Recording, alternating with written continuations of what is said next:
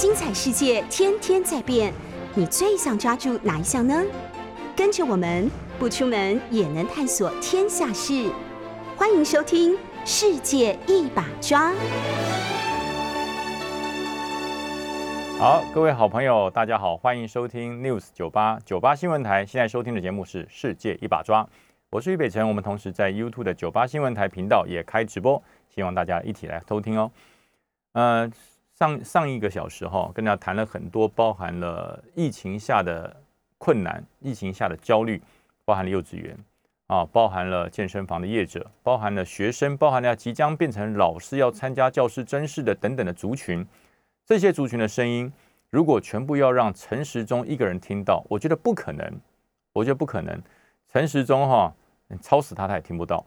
但是呢，我们的部会是有组织的，我们的政府是有组织的，各组织分门别类，要倾听人民的声音，绝对不是在呃这次疫情中全部都看陈时中一个人耍，全部都看 CDC 一个人耍。那其他各部会在干什么呢？哦，所以我觉得各部会要倾听你所受到你管制、受到你服务的这个族群，你要了解他的想法。所以包含了教育部、包含了经济部、包含了国防部，我觉得里面都有你要深思熟虑的事情，而不能说就是在 CDC 的的这个做法之下，我就是按按照按部就班，一个口令一个动作，没有人会下命令给你，没有人会给你口令，因为你就是这个部门的领头羊。你必须要带着做啊，所以我讲哈，这个疫情之后有很多事情要做变革，疫情之后有很多事情要开始做调整，呃，包含了英国的首相，他们也都说了哈，大家全世界要做好一件事，要做好要跟病毒长期啊共同生存的准备。哇，这英国首相可以讲这个话，如果在台湾，在中华民国国内有哪个政治人物敢讲，一定被骂到臭头啊！什么叫做跟病毒长期共生？长期当邻居，我不要啊！可是，呃，我觉得英国首相强生讲的不无道理啊，不无道理。也就是说，这个 COVID-19，这个新冠的这个新冠肺炎，它的病毒株不断的在做改变啊。你看，从从 Delta，现在好像又有更新的，它不断在调整，不断的在进进版进阶啊，就是它在适应环境。所以，这个病毒你要把它消灭掉，如果说可以把 COVID-19 消灭掉。那人类的感冒不就不会发生了吗？人类的感冒到现在，你看多少流感，流感一一不断的在晋升、提升这个进阶，为什么消灭不了流感呢？啊，这个流流感的死亡率也不低啊，为什么消灭不了流感？一样的道理啊，所以你必须要跟流感、跟这些病毒要达到一个所谓的平衡的界限，因为它是会变种的，它是会做基因序的调整。那上上个小时我讲过，为什么那个天花会被消失呢？因为天花的病毒太老实了，它它永远不改，行不改名，坐不改姓。这天花的病毒它永远保持它原生种的状态，所以当这个牛痘一出现，它就被灭种了啊，跟恐龙一样被灭种。但是 COVID-19 这个病毒，它相对的它是不会永远是行不改名，坐不改姓，它不断的在改，不断的在变化啊，它要适应它的环境。呃，让它继续在在这个世界上生存，病毒要生存，所以说人类对于 COVID-19 的防治啊，我觉得英国首相强生讲的也不无道理啊，或许要找到一个跟病毒长期共生共存的一个平衡点啊。呃，虽然他是英国人，他讲的话我们可以参考一下，可是我们自己国内的部会，我们自己国内的各部会有没有做好这个准备跟平衡点？显然是没有，哦，显然是没有。我上一节讲了教育部，教育部在这个方面有很多地方是没有办法与时与与时俱进的调整，国防部也没有动啊。呃，从疫情爆发到今天为止，国防部所有的教育召集全部暂停，全部暂停，不招了啊。就这段时间，呃，就很简单来了一份函，呃呃，这位这段时间因为 COVID-19 整个肺炎的状况哈，呃，这个这个笼罩全国。所以呢，我们的各项的教育召集训练暂缓实施两个月，不训练两个月，不着急两个月，没组织两个月，没作为。你有几个两个月可以浪费？战备的事情不容一日来暂缓，国防安全跟战备的事情是一天都不能停的。你早知道有 COVID-19 了，这早在五百多天前就已经告诉你有 COVID-19 了。那你整个动员的体制、动员的方式、教育召集的方式，怎么会没有应应方案？对，没错，就是没有，就是没有。它的应应方案就是暂缓，等到疫情过后再办，等到疫情过后再说，等到疫情过后再恢复，等到疫情过后再开始。这是鸵鸟心态，真的，我在讲国防部的官员，这是鸵鸟心态，不可以这样啊，不可以这样，战备一天都不能有间隙。所以说。动员的事情，如果说你是突击，突然间疫情上升啊，旱地拔葱蹦出来一个 COVID-19，应紧急，你停一次可以，停两次可以，不能无限制的一直停下去。那如果这个 COVID-19 持续到年底呢？那是不是这个状况，你的教育召集就停办到年底？告诉大家，五百多天都几乎都已经在停了，很多国军重大的一些活动。哦，都已经因为 COVID-19 而停办了，已经停很久，停了五百天，不是这两个月才停的，停很久了。那年初才在喊的，我们要强化战备，强化后备战力，这是喊假的吗？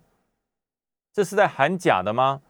不是一直在喊，还成立了什么全民防卫后备动员署，还成立了很多说后备军人要增加，要加大框列，要让后备军人人更更多，训练时数更长。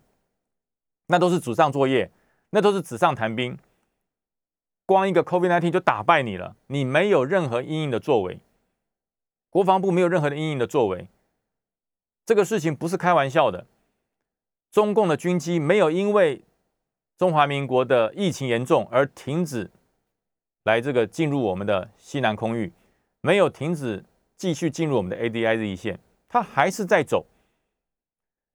解放军的演习也没有因为 COVID-19 而停止，他一样在做，他没有停。所以说，为什么国防部的教招一停再停，延后就往后延，延到什么时候？疫情结束之后，这叫鸵鸟心态，这真的是鸵鸟心态，不可以这样做啊！我真的是希望国防部不要哈，不要什么事情都以防疫为借口。什么的事情都以疫情为借口而不办，你有很多的配套的方式可以继续办。那请问美国怎么做的？请问南韩怎么做的？请问日本怎么做的？日本的疫情不会比我们来的舒缓啊！疫情日本的疫情确诊数都比我们还要高，可是日本六月二十八号到七月八号。不是一样在做跟美军做联合的东方之盾演习吗？参与的人数还是历年之冠最多，对不对？发射的使用的武器也是历年最多的。为什么日本可以做呢？为什么日本在这个时候还可以跟美军做扩大的联合演习、东方之盾演习？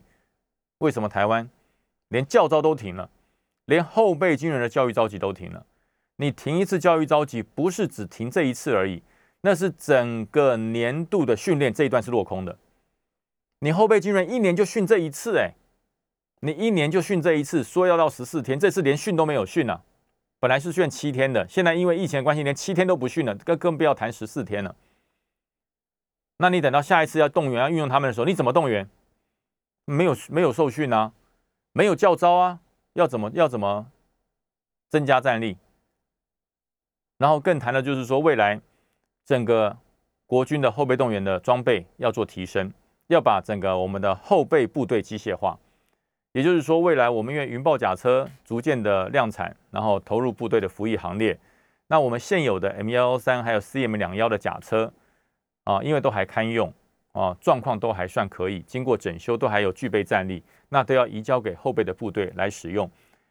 后备部队从步兵从人力变成机械化。然后你的教招又因为疫情而而而暂缓，而无限制的往后暂缓。那这个纯步兵的人力要变成机械化步兵的人力，你不需要换装吗？你不需要加强的时数来训练吗？你不需要后备的时间让这些动员进入教招的这些教招员来习惯机械化部队的运作吗？所以我才说不是一个口号啊，我觉得。各部会啊，各部会，这次我是点到国防部，国防部真的要针对你的教育召集，因应 COVID-19 的长期可能没有办法在短期内解决，国防部一定要有些因应的方案，不能一言再言，就是寄一封信给所有教招员说，哎，因为 COVID-19 的关系，这一梯次的教育召集啊就延后。那什么叫延后？就不会办了嘛？那一期抵 y 一期就不会办了，等于说这一期就没有了。那当期的教招员当然很开心啊，很舒服啊。我本来要进去被超十四天的，现在不用进去超了，当然很舒服。可是损失的是国家安全呢。国防部业管单位绝对不能用这种鸵鸟心态来处理整个战备跟国家安全的事。你要不断的想办法去解套，不断的想办法在不违反疫情的状况之下，又能够让国军的战备能力不会因为疫情而衰退，这才是专业从业人员要想的事情呢。那光从一个教育召集，我就看不到任何崭新的作为，然后更不要谈到这个各学校要即将进入这个官校就读的或军校就读的入伍生，现在应该在入伍训练呢。现在这个时间，七月份，每年的七月份是国军心血、领导干部的心血注入国军最关键的时候。我在陆军官校当过学子部的指挥官，我带过入伍生。我一个期的入生最多带过三千三百个入伍生，那这些入伍生不是三千三百个兵哦，他未来到了部队都是基层的领导干部，从士官干部到军官干部，到医官，到这个科技干部，到财经管理的干部，到法律人才，到政战人才，到陆海空三军领导干部，都在每年的七月份这一个很关键，七月八月这两个月，在陆军官校。让这一些未来要注入国军领导干部的心血，在军校、在陆军官校要脱胎换骨，由民转军，要建立他进入军中的第一份对于服从的信仰，要建立他到军中第一份对于爱国的情操，要建立他到军中的第一个感觉叫做独立思考解决问题的方式，这都要在这入伍训练中间给他做转换，给他做调整。可是没做。因为 COVID-19 没做，因为新冠肺炎的关系，所以我们遵从 CDC 的指示，我们遵从高雄市说不要三千多个人进入凤山来做受训，所以呢，我们就暂缓。这叫鸵鸟心态，这叫鸵鸟心态。我在两个礼拜之前啊，我都透过各媒体在呼吁一件事，就是国防部要重视这些未来注入国军领导干部的心血，他的训练，他的心理抗压的强度。还有他的军官养成教育的培养，不能因为 COVID-19 而有任何的打折扣或是减缓，因为四年后这些人都要进入部队独当一面，担任至少四十个人以上的领导主官。那他的入伍不落实，他的军人养成教育少了这么一环，他进入军中的第一个印象抗压的教育没有完成。他的被领导的感觉没有建立，他的由民转军的这个过程没有完善。四年后，他面临到的是什么？面临到的是十六个以上的士兵要接受他的领导，他面临到的是一个基层作战的决策，要他来下达，要他下达指令。当他的整个养成教育，当他的入伍训练不够完整的时候，这都是长远的影响。那很多人说：“哎呀，你讲的太严重了，没这么了不起。”我告诉大家，五百多天来，五百多天来，我们只要是在教育部向下管制的军事教育，都是远距离教学，都是有限度的教学，跟以往军事教育那种所谓的强度不能比，完全不能比。尤其是这两个月以来，所有的军校的学生，只要是归教育部纳管有学分制的军校的学生，全部在家远距离教学，没有回过学校。大家想想看，一个军校的学生脱离军校两个月，在家远距离教学，他还是个军校生吗？他还是个军校生吗？荒腔走板，文不文，武不武。等到两个月解封后，回到军校之后，我可以很肯定的预言，会造成军校非常严重的退学潮，会造成军校、军事院校。非常严重的退学潮，为什么？不习惯，不适应。我在家里面两个月，我我从从军以来哈，我说我从民国七十二年进入军校以后，我没有放过超过三个礼拜的假了啊！我没有放过超过三个礼拜以上可以在家里面度过的假，从来没有。这一这些学生两个月喽，已经两个月在家远距离教学了，完全是脱缰野马，完全是脱缰野马。两个月后，如果说我们疫情回到二级，这些军校的学生要回到军校去报道、去上课、去受训、去过团体生活的时候，我可以很明白告诉大家，从零开始。不管你是一年级、二年级、三年级，你重新回到军校的时候，你在之前在军校所受的训练，不管是受一年、两年、三年团体训练、抗压训练，重新回到军校，所有的东西从零开始。这点绝对不是危言耸听，我以一个过来的人身份来告诉大家：一个军事院校或者一个军人，如果回家两个月不跟单位从事操练，不跟单位从事集体生活、团体生活的管理。你回到部队，回到军事学校，你要从零开始适应。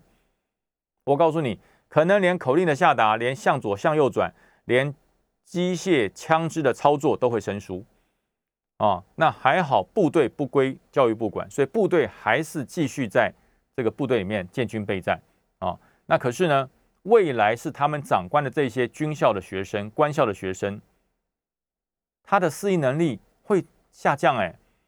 他对于整个抗压能力会下降，哎，那未来他是要到部队领导的，要到部队带兵的，他整个整个我跟你讲素质都降低，所以我真的觉得，虽然教育很重要，你在教育的方面要遵照教育部的指示，要远距离教学，要完全学校要清空，但是呢，你基于国防的需求，国防部要出来跟教育部做一个协商，做个协商，军校生。跟其他的学校不一样，他除了学习哲学科学之外，他还要学习一个叫兵学，还有他的任务也跟其他的学生不一样，他是以为国保民为终身使命的，所以我觉得这一点国防部应该要跳出来，要跟教育部做一个部会的协商，达到一个平衡点，在不影响防疫又不影响整体军事院校。的训练强度之下，一定要找出一个平衡点来啊！那之前的入伍生的问题，我已经早就已经说过了。入伍生不过两三千人，在他入学两个礼拜之前，优先完成疫苗的施打，优先打疫苗嘛。两个礼拜之后，全部经过检测是阴性的，进入陆军官校去入伍。那官校里面是一个封闭的环境，他不休假的，入伍生是不能休假的。入伍生进去的时候，他这。八个礼拜就是不能休假，要完整的受完训才能休假。那既然不能休假，在陆军官校里面，所有的入伍生都打过的疫苗，所有的入伍生都在入校之前经过了 PCR 的三检二采都是阴性，那你进入一个封闭的环境，不接触外人，你在担心什么？你在担心什么？你等于是一个清零的环境，你等于进入官校以后，你的入伍生团是一个清零的环境，所有人都打过疫苗，百分之百。所有人在入学之前都经过二采都是阴性，然后呢，在这个环境里面你是不能休假的，六个礼拜或是八个礼拜的受训你是不能休假的，你何来病毒之有？不会有病毒啊，病毒不会自己长脚从围墙面飞进来吧？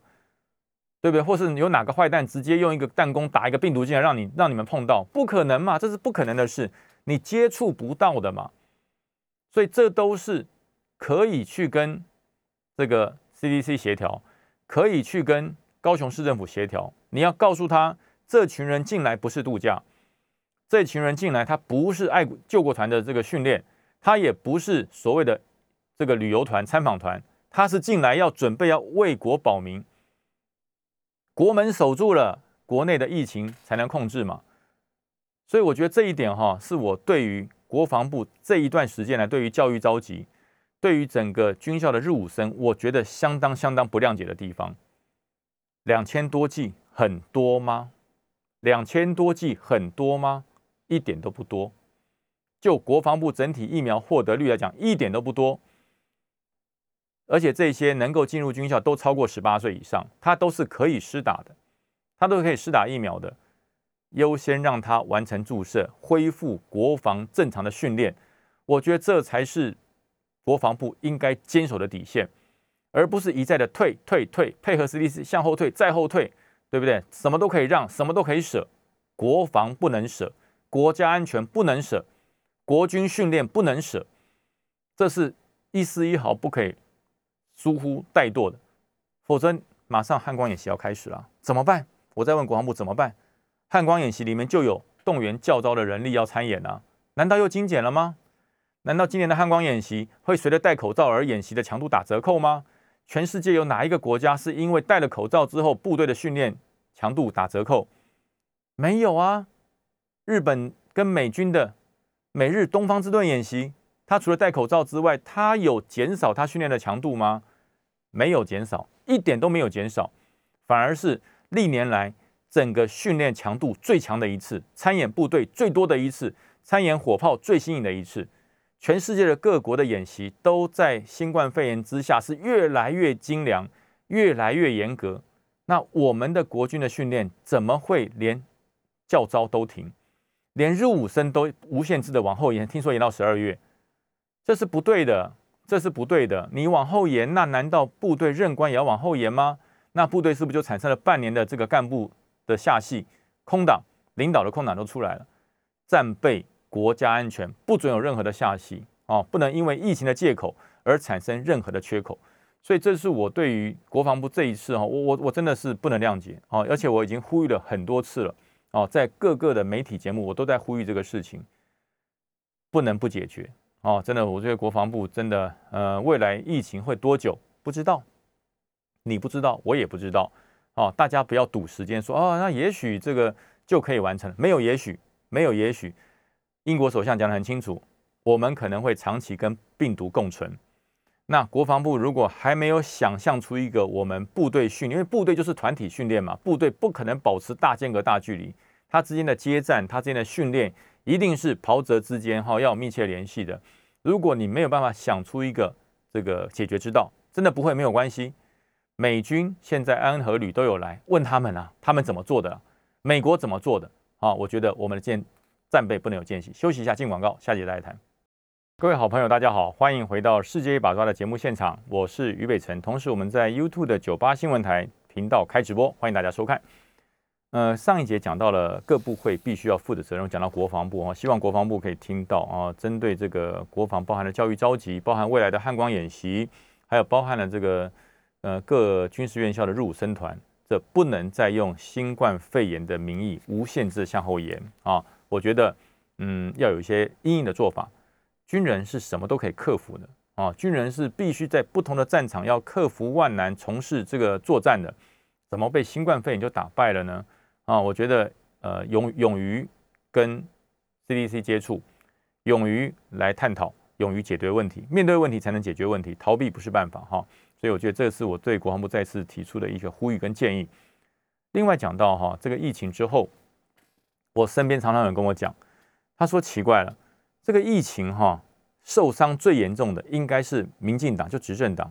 对我说当然啦，这个他是执政，完全执政啊，立法院也是多数，呃，这个整个执政大权在他的手上。那这一次从疫情爆发以来，我们的疫苗不够是事实，这不用争辩啊，不用说啊，因为什么理由，什么理由啊，不管理由都不是理由，疫苗不够是事实啊。政府应该要竭尽全力来解决疫苗不足的事实哦。那有什么办法？很多办法，透过你这个外交友谊啊，能够得到其他国家的馈赠支援，这都是一个办法哈。所以说，日本赠送我们这个疫苗 A Z 疫苗，美国赠送我们莫德纳疫苗，我我都觉得很好，这都是呃政府该做的事，应该做的事啊。那但是呢，还是不够。即使到现在，包含我买的，加上美国美国送的、日本送的疫苗，加起来大概七百万剂左右。我们全国疫苗的需求啊，不要说两千三百万人了哈，因为有一些八岁呃十二岁以下是不能施打，包含了 BNT 现在刚获得的哈，八岁呃十二岁以下是不能施打，所以真正台湾需要施打疫苗的，我们就抓好两千万好了，抓两千万人。那两千万人你要覆盖率超过百分之五十，至少要有一千万人完成第一剂的施打。叫一千万人，那每个人要打两剂嘛，所以整体台湾的疫苗需求绝对是在四千到五千万剂以上。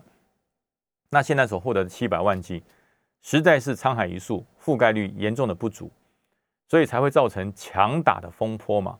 如果疫苗足干什么强打？就是不够，就是不够，大家会焦虑，大家会担心。然后哪些人最担心呢？必须暴露在群众的之中的工作者，他最担心。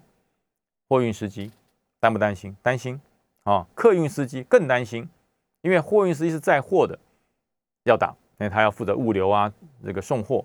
那客运司机他更担心，他载人的，他载人的，一车上载了四五十个人，他担不担心？他更担心，所以他需要施打。站务的站务人员进出站门夹这么多人，他要不要接触人群？要，所以他也要打。所以按照这种的思维理则说下去，那每个人都要打，每个人都要打。有谁的工作是每天不接触人的啊？有了动物园的，每天看熊了，看狗，看狮子。对，可是你还是要接触人啊！你要你要跟人家买饲料啊，对不对？所以我说，人是群体的动物，所以说很少有工作是不接触人群。按照这种方式推下去，就是人人都要施打。最最终最终能解决控制疫情的方式，就是施打率能够百分之百，那是不可能的哈，连美国都达不到。那至少你要到达百分之五十以上嘛，最低的标准，台湾要一半嘛，要一半人打过疫苗，可是，一半的疫苗不够啊。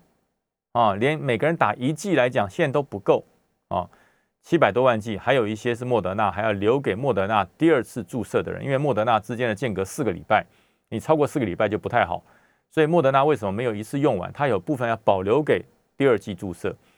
那但是呢，但是呢，新的疫苗在哪里啊？B N T 要等到呃九月底才会到，顺利的话九月底才会到，那疫苗还是不够不够啊。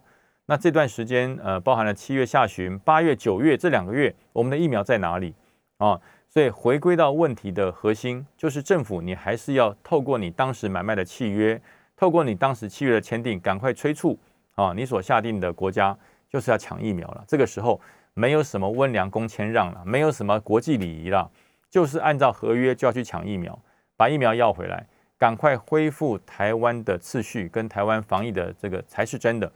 否则的话啊，否则的话，你的这个支持度会越来越低啊。我们可以看一看这段疫情期间两个月来各党之间的跌幅哈。民进党是跌最惨的，民进党的这个整个支持率哈，绿营下降了百分之十五。这是谁做？这是台湾民意基金会好，在这个七月十二号所公布的数据。民进党在防疫的期间，整个民意支持度掉了百分之十五啊，也就是说多少人呢？也就多少人？三百万人。民进党在这两个多月期间，整个民意的支持度掉了百分之十五，就是三百万人不支持你了，不表态支持你了啊！这是大概两年半以来的新低，没有这么低过哈，整个掉下来。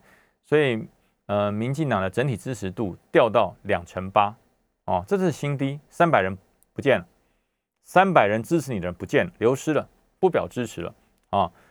那然后呢？国民党呢？呃，守城很厉害，不动啊，还是保持一成八的支持度，没有涨也没有掉啊，有微幅的掉，掉的不多了。就是国民党虽然它的这个支持度维持不动，它没有涨啊。照理来讲，国民党是最大的在野党，民进党掉了百分之十五，你国民党至少要涨百分之十吧？好吧，再差一点，涨百分之五吧，至少要上涨百分之五到十嘛。可是国民党是。纹风不动，继续保持一成八的支持度，没有上升啊，没有上升。那为什么没有上升呢？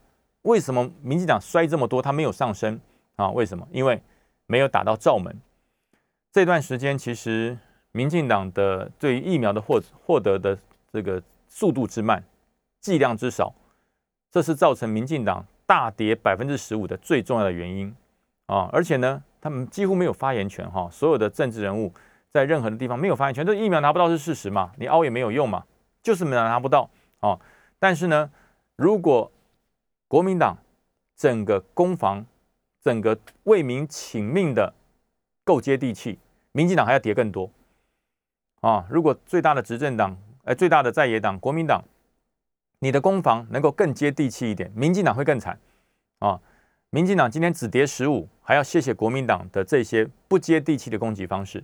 啊，有哪些攻击方式不接地气呢？我举例来讲哈，民进党做这么差，民进党的这个疫苗获得的这么数量这么不够，造成人民之间这么大的紧张与焦虑。国民党要做的是什么事？要让民众的声音在社会听到，要让民众的需求让执政党有压力，要结合民力，结合民意，结合民老百姓心中的焦虑，变成具体的政策给执政党压力。这是人民要的啊！这是人民要的。怎么做？我等一下讲啊！但是国民党他的选择是怎么做呢？哎呀，那八一七，你们自己投的票，自己自己承担呐。当时你们要投他嘛，你们自己承担。这种话根本就不能讲，这种话根本就不能讲。为什么？因为当时支持民进党的人有百分之十五已经流失了，三百万人流失了。这三百万人他要的是什么？要的是温暖。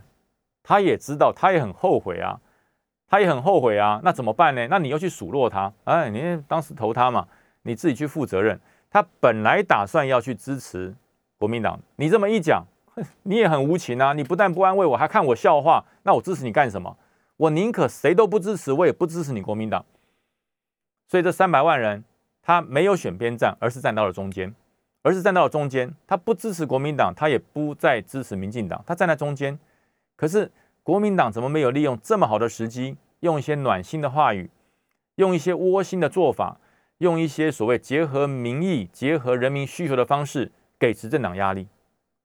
他没有这样做啊，就讲了说，哎，你八一七，你自自己好好好好的这个这个承担吧，啊，然后要不然就是，哎，你都是这些网军呐，在这边搞，其实民进党已经已经一蹶不振了，你们还在这个垂死的挣扎，这都不对，这种讲法都不对。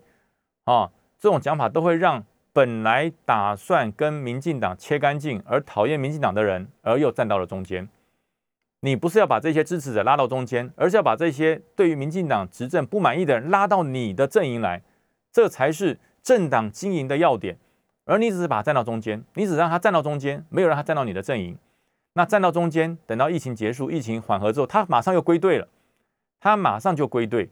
所以这就是整个政党经营。跟整个社会话题议题、疫情的装新没有结合为一，而分离实施的一个最大的症结点啊，所以国民党维持一成八，没有跌就不错了啊，没有跌就不错。民进党大跌，跌了百分之十五，而谁涨了呢？民众党大涨，民众党大涨，民众党在整个疫情之前，那几乎已经快要看不到了，已经快要看不到这个党啊，现在它的支持率近百分之十，已经接近了十位数。哎，那个成长是几倍？那是三四倍的成长，哎，他的支持度是三四倍的成长。那为什么柯文哲会会受到这个这个疫情的这个红利呢？他做的很好吗？他在台北市整个防疫做的很漂亮吗？哎，我不敢说啊，我想台北市民比我还要清楚。但是为什么他可以受到了大家的关注，跟整体的整个网络声量也好，这个政党支持度也好开始上升？因为他打蛇打到了七寸。啊，他打到了要点，他讲了人民喜欢听的话啊，例如说啊，他讲的这句话，我觉得非常的经典，但是呢，不分蓝绿白都觉得他讲的很好啊，就是疫情这这么严重哦，疫情现在这么严重，呃，这么多人因为确诊而往生啊，你总统也不出来讲话啊，股票一跌就出来讲，哎，这句话我跟你讲哦，很坏，但是讲的人家心里很爽，很舒服。不管是绿的，不管是白的，不管是蓝的，听了都说：“哎，对嘿，你怎么搞错啊？你这个时候出来讲什么？对不对？这这这疫苗不足，确诊这么多人，你应该出来道歉啊，感感表示这个道歉啊，致致歉啊。你怎么这个时候出来讲？而且选在股票大跌的时候出来讲，你这不是给人家落人口舌吗？柯文哲抓到了这个时机点，他抓到这个发发话发球权，他疑似的讲出来。”光是这一句话，他的支持度就上升了。然后呢，呃，很多时候他开始跟哎呀，饿死的会比病死的多，他也找政府一一句发言，饿死的会比病死的多，所以他紧接他为解封了宁夏夜市。那可是呢，等到政府跟随柯文哲调整说七月十三号今天为解封的时候，柯文哲又不跟进了。他说：“哎，你不要老是跟着我走啊！那个时候是因为疫情状况不错，现在我看起来没有那么乐观了。”而且疫苗施打率不足，你现在为解封什么？哦，为解封简直就是胡闹，把这个这个责任甩给地方。哎，他又抓到了话语权，他有抓到话语权。他讲这些话是没有没有政党蓝绿的限制，可是讲到老百姓心中的那个恨，心中的那个怨，他帮老百姓发言出来，因为很多老百姓在私下，他可以侃侃而谈，哎呀，这个不好，那个不好，这个疫苗不够，那个不公平。可是他没有麦克风啊，他没有记者会可以开啊，所以老百姓那个积怨在心中，那个那个恨，那个怨就积在他心中。那柯文哲透过他的大嘴巴，砰砰讲出来了，老百姓心想真舒服。所以说，民众党不断的上升支持度。我们进广告，下节再来谈。各位好朋友，大家好，欢迎回到《世界一把抓》的节目现场，我是于北辰。我们同时在 YouTube 的九八新闻台同时开直播，欢迎大家收看。呃。上一节我陆续谈到了各部会对于疫情可能会跟疫情长期哦共生共存的一个一个一个一个预预想的一个状况，可是我觉得各部会哈都没有准备好啊，我讲尤其是我提到了国防部跟教育部没有准备好啊，未来如果这个疫情一拖时间很长五百多天，请问？中华民国的战备，中华民国的国防建设可以停顿五百多天吗？最重要的人，你能停顿五百多天吗？五百多天后造成了人才接这个这个这个衔接上的一个下戏，我觉得这是很可怕的事。那教育部也是一样，你的教师培养，你的这个教学的方式跟学生的互动，你没有五百天可以拖，所以要赶快精准的无缝接轨，才会让国家的竞争力。持续的啊，这个延续下去。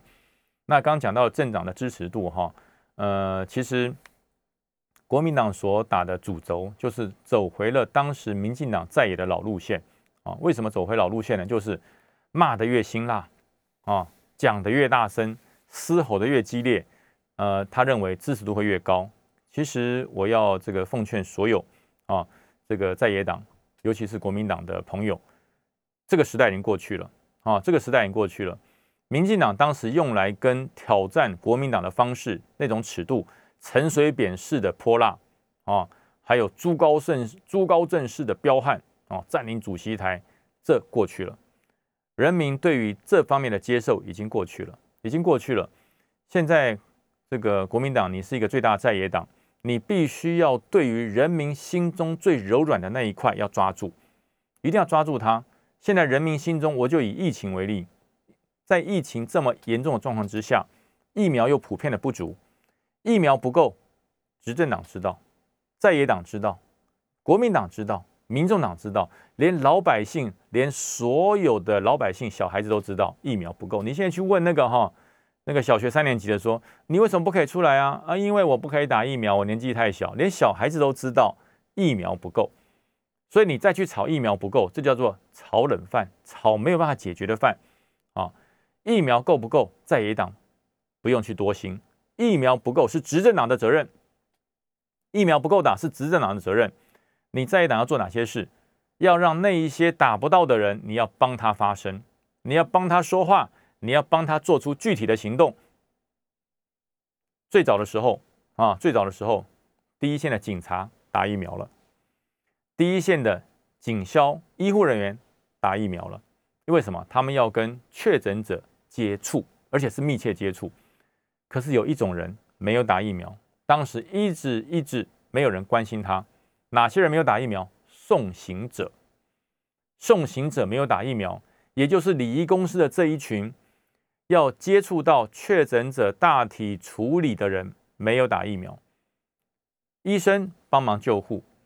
警察帮忙做秩序的维护，然后呢，检察官帮忙检验，可最后帮他往生者穿衣服、洗大体、送到焚化炉的这一路是谁？礼仪公司的人。这些人没有打疫苗，哎，那谁敢去接啊？谁敢去碰啊？对不对？那后来谁帮他争取了？谁帮他争取了？对不对？应该是在野党要先比执政党还要先看到，因为执政党焦头烂额了嘛，他已经焦头烂额，他光是找疫苗到处去去斡旋都快疯了。这些事情谁来做？在野党要做，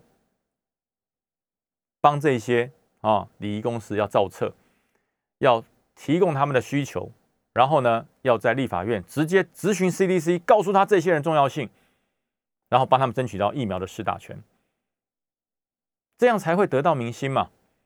还有呢，送货的打疫苗了，送货的打疫苗了，啊，载人的没打疫苗，货运司机打疫苗了，啊，客运司机没打，捷运司机没打，在野党是不是要把它造册、数据化，找他们工会来帮忙来协调，完成之后把这个整个需求变成文案，在立法院上直接咨询 CDC，要求要帮这些人打疫苗，最后谁做了？柯文哲做了。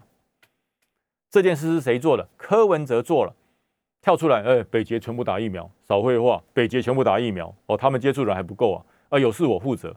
为什么他们的民意会长，为什么柯文哲的民意会长这样长的？他帮这一些不受重视又没有管道发声的人，又不敢挑战 CDC 的人，他帮他们发了声，他帮他们讲了话，他让他们打到了疫苗。所以说骂的要死，他的民意继续涨。